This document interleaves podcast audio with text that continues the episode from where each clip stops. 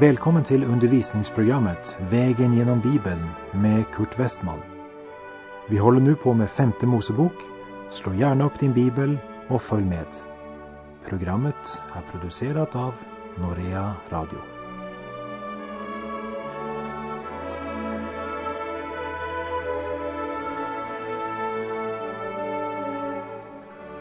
Vi har kommit till femte Mosebok kapitel 24 och vi läser de fyra första verserna. Om en man har tagit sig en hustru och äktat henne, men hon sedan inte längre finner nåd för hans ögon, därför att han hos henne har funnit något som väcker hans avsmak. Och om han därför har skrivit skiljebrev åt henne och gett henne det i handen och skickat bort henne från sitt hus, och kvinnan sedan när hon har lämnat hans hus, går bort och blir en annans hustru. Och nu också denne andre man får motvilja mot henne och skriver skiljebrev åt henne och ger henne det i handen och skickar henne bort från sitt hus. Eller om denne andre man som har tagit henne till sin hustru dör, då får inte hennes förste man som skickade bort henne återta henne till sin hustru sedan hon har låtit orena sig. Ty detta skulle vara en styggelse inför Herren. Du ska inte dra synd över det land som Herren din Gud vill ge dig till arvedel. Gud önskar inte att hustrubyte ska föregå hos hans folk. Inget fram och tillbaka. Samtidigt måste vi ju säga att det som här beskrivs verkar ju som en mycket lätt form för skilsmässa. Det var otroligt lätt att skilja sig. Varför har Gud tillåtit detta? Ja, Jesus fick ju den frågan i Matteus kapitel 19. Det frågade varför har i så fall Mose bestämt att mannen ska skriva skilsmässobrev för att skilja sig? Han svarade, därför att ni är så förstockade tillät Mose er att skiljas från era hustrur. Men från början var det inte så. Jag säger er att den som skiljer sig från sin hustru av annat skäl än otukt och gifter om sig han är en äktenskapsbrytare. Jesus säger att Gud inte önskar skilsmässa. Men på grund av deras hårda hjärtan tillåter han det. Men den som skiljer sig av någon annan orsak än att den andre varit otrogen och brutit sitt äktenskapslöfte, han är en äktenskapsbrytare och blotta misstanken är inte nog. I Matteus 19.4 står det Jesus svarade dem Har ni aldrig läst att skaparen från begynnelsen skapade dem till man och kvinna och sade Därför ska en man överge sin fader och sin moder och hålla sig till sin hustru och de två ska vara ett kött.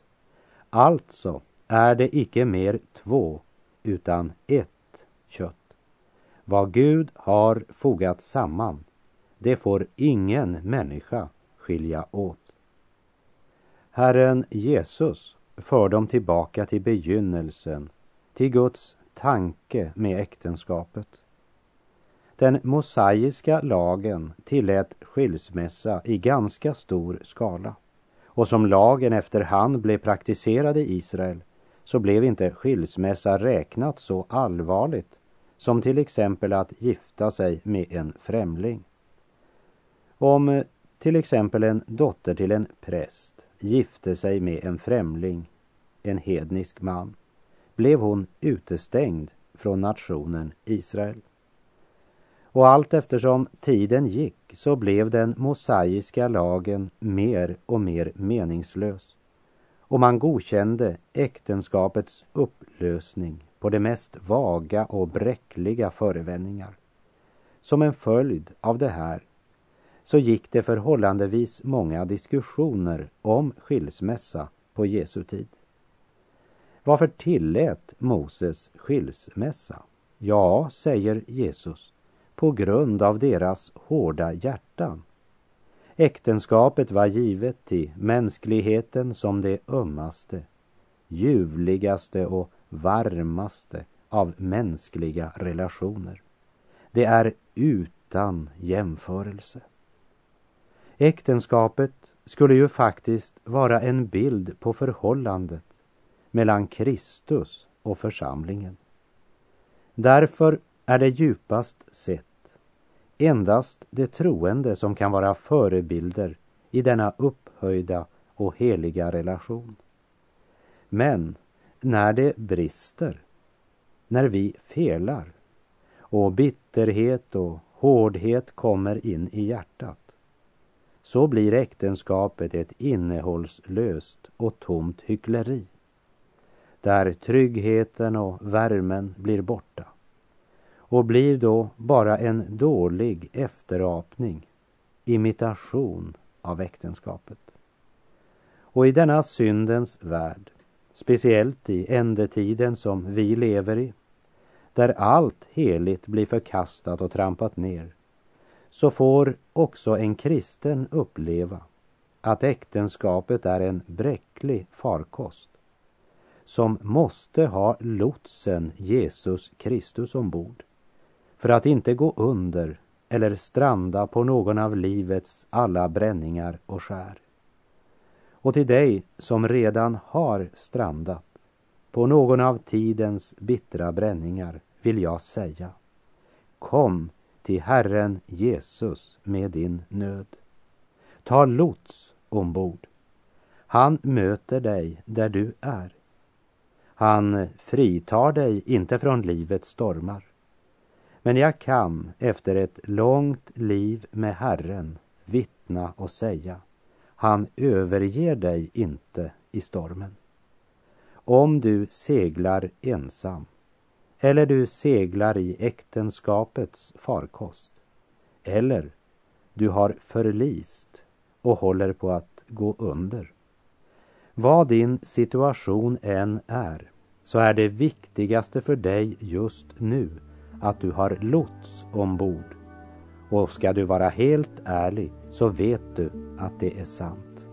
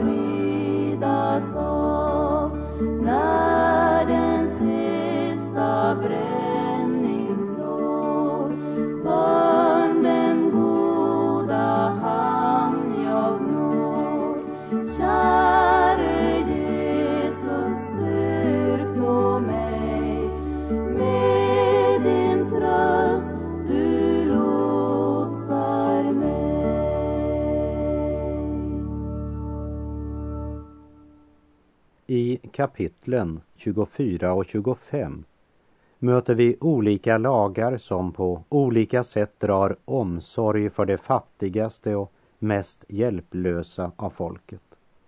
Gud hade ett socialprogram och när vi senare kommer till Ruts bok ska vi se att det också fungerade. Efter de olika lagarna som omtalas i kapitlen 24 och 25 så kommer vi till vers 17 i kapitel 25. Och vi läser femte Mosebok 25, verserna 17 till 19. Kom ihåg vad Amalek gjorde mot dig på vägen när ni drog ut ur Egypten. Hur han, utan att frukta Gud, gick emot dig på vägen och slog din eftertrupp, alla de svaga som hade blivit efter medan du var trött och utmattad. Därför, när Herren din Gud har låtit dig få ro för alla dina fiender runt omkring i det land som Herren din Gud vill ge dig till besittning som din arvedel skall du så utplåna minnet av Amalek att det inte mer ska finnas under himmelen. Glöm inte detta. Vi minns från Andra Mosebok kapitel 17 hur Israel blev angripna av Amalek vid Refidim. Det var första gången som vi mötte Israels barn i kamp med yttre fiender. Och det sker efter att de gått genom Röda havet och efter att klippan blivit slagen för att ge dem vatten. Det var den striden då Mose tillsammans med Aron och Hur stod överst på höjden. Och så länge Mose höll upp sin hand rådde Israel. Men när han lät sin hand sjunka rådde Amalek. Och till sist besegrade de Amalek. Och efter den segern så säger Mose Jag lyfter min hand upp mot Herrens tron och betygar att Herren ska strida mot Amalek från släkte till släkte. Vi har också tidigare nämnt att Amalek representerar köttet, egoismen eller självlivet. Det vill säga den fallna natur vi ärvde efter Adam. Vår gamla natur kan inte vara Gud lydig. Vi ska se grundligare på det när vi kommer till Romarbrevet. Där det i vår svenska bibel står att Mose säger att han betygar att Herren ska strida mot Amalek från släkte till släkte. Där står det i King James översättning. Herren har svurit att han ska strida mot Amalek från släkte till släkte. Amalek är en bild på köttet, vårt självliv, egoismen, som till varje pris försöker förhindra ett förlöst Guds barn att fortsätta sin vandring med Gud genom öknen och till löfteslandet. När det gällde kampen mot Egypten, det vill säga mot synden och världen och Satan, så var Herrens budskap Herren ska strida för dig du ska vara stilla.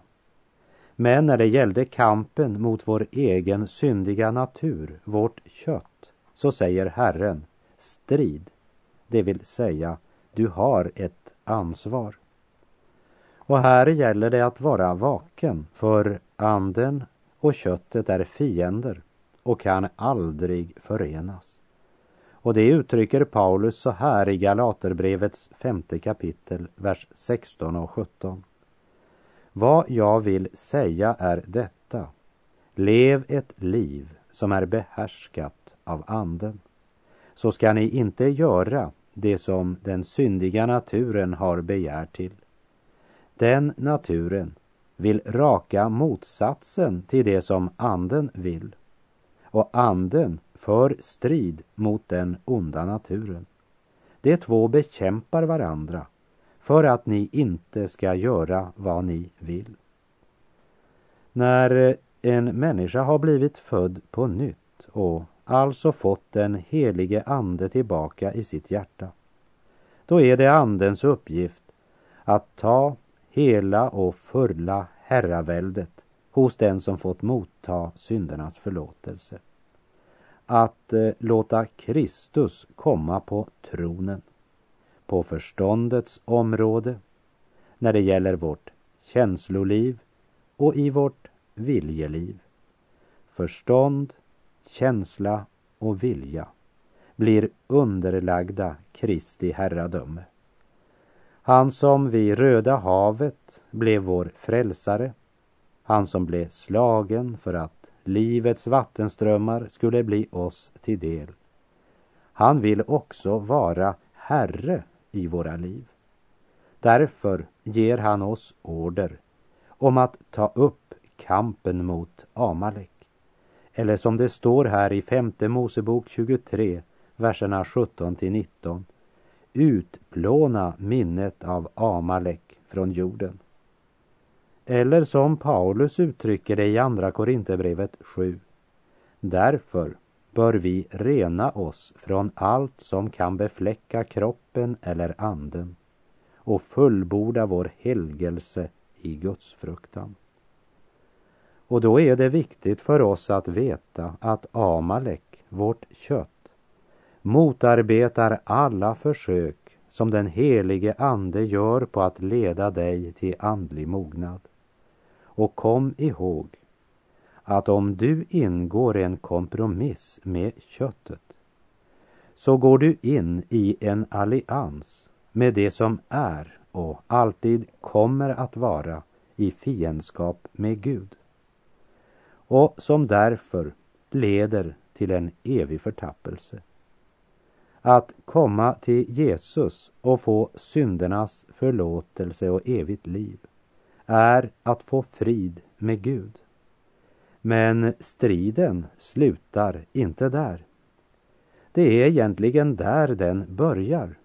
Och vår enda räddning är att alltid lyfta våra händer upp mot Guds tron och motta den seger som han har vunnit för att så strida mot Amalek. Och här i femte Mosebok ger Gud Israels barn en mycket klar befallning om att förgöra amalekiterna så att deras minne blir utplånat från jorden. Mose, som Gud valt att leda Israels barn, han representerar lagen och han står i strid med Amalek. Lagen och vår syndiga natur står i konflikt.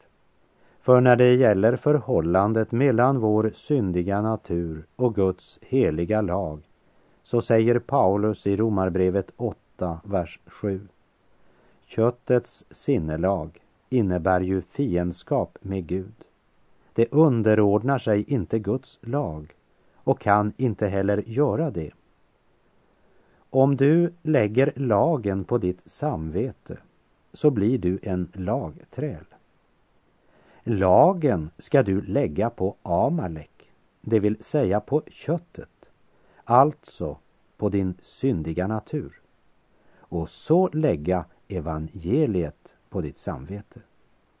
Men vår syndiga natur, Amalek, är i fiendskap med Gud och underordnar sig inte Guds lag och vilja. Därför står det i fjärde Mosebok 24.20 att när Bileam fick se Amalek, då hävde han upp sin röst och profeterade. En förstling bland folken är Amalek, men till sist hemfaller han åt undergång. Syndens lön är döden. När självlivet och synden får regera så kan det i början se blomstrande ut som en förstling. Men slutet blir undergång. För syndens lön är döden. Som det står i Romarbrevets sjätte kapitel, vers 23. Syndens lön är döden, men Guds gåva är evigt liv i Kristus Jesus, vår Herre. Men Guds gåva, ja, vi kan inte övervinna Amalek i vår egen kraft.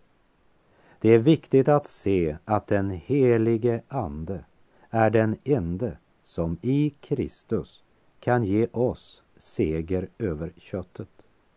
Segern kommer genom att vandra i Anden. När vi vandrar oberoende av Gud eller i egen kraft så får Amalek eller köttet lätt makten över oss och besegrar oss. Men vi minns ifrån Andra Mosebok 17 att så länge Mose höll upp sin hand rådde Israel. Det vill säga, så blev segern given åt Josua och de som kämpade nere på slagfältet. Låt oss aldrig glömma att det är skillnad mellan ut av Egypten, det vill säga Herren strider för oss, och Röda havet, Herren strider för oss. Och efter att man druckit av klippan, Herren strider genom oss. Men alla situationer har en sak gemensamt. Segern blir given av Gud. Amalek hade alltså angripit Israels barn efter att de druckit av klippan som blivit slagen. Men det är också viktigt att lägga märke till hur Amalek gick fram när han angrep Israel.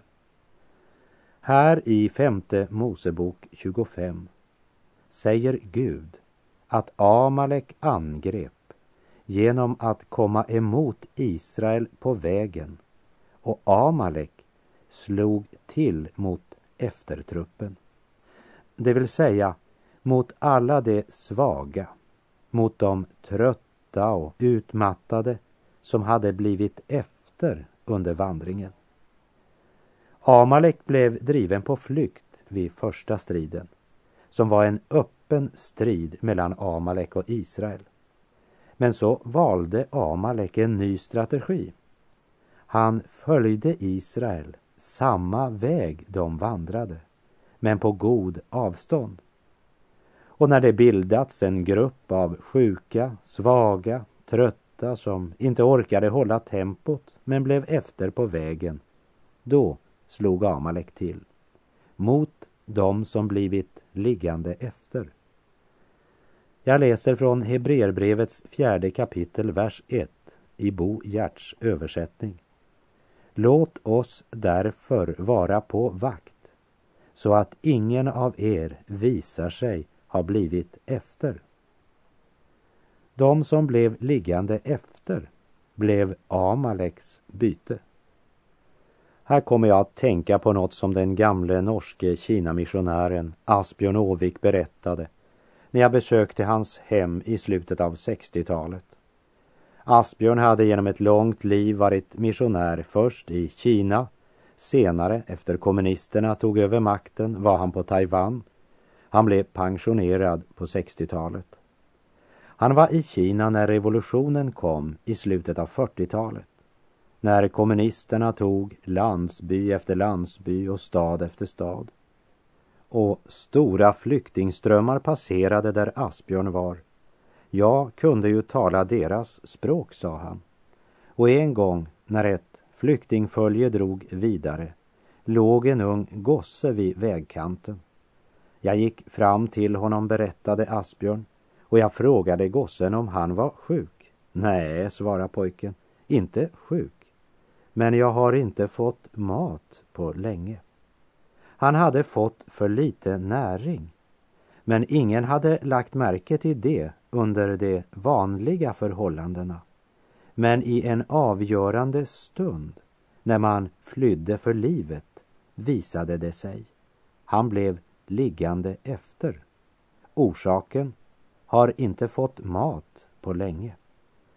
Jag tror att det är hemligheten med mycket av kraftlösheten i våra församlingar idag. Man har inte tagit sig tid till ordet, har inte fått mat på länge, skriker den undernärda själen. Låt oss därför vara på vår vakt så att ingen av oss visar sig har blivit efter. Detta fega sätt att angripa som Amalek praktiserade mot Guds Israel under ökenvandringen, det upptände Guds heliga vrede. Och när tiden är mogen ska Gud ta itu med Amalek och Israel får denna uppgift av Gud. Och vi läser kapitel 25, vers 19.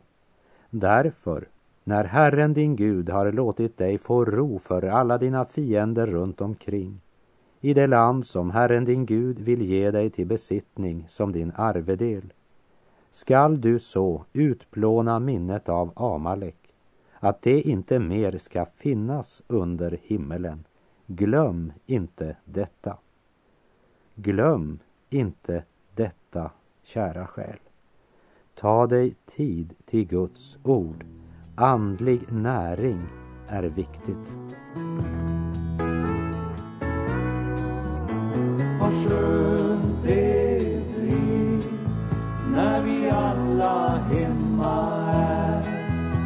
Ja, kom så hjälper vi varann så att vi alla finner fram. Vad bra vår far har vår för alla sina barn.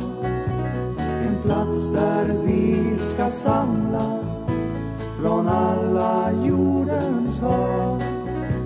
Och när som helst det händer det Bibeln talar om och Jesus hämtar hem oss och himlen fylls av sång.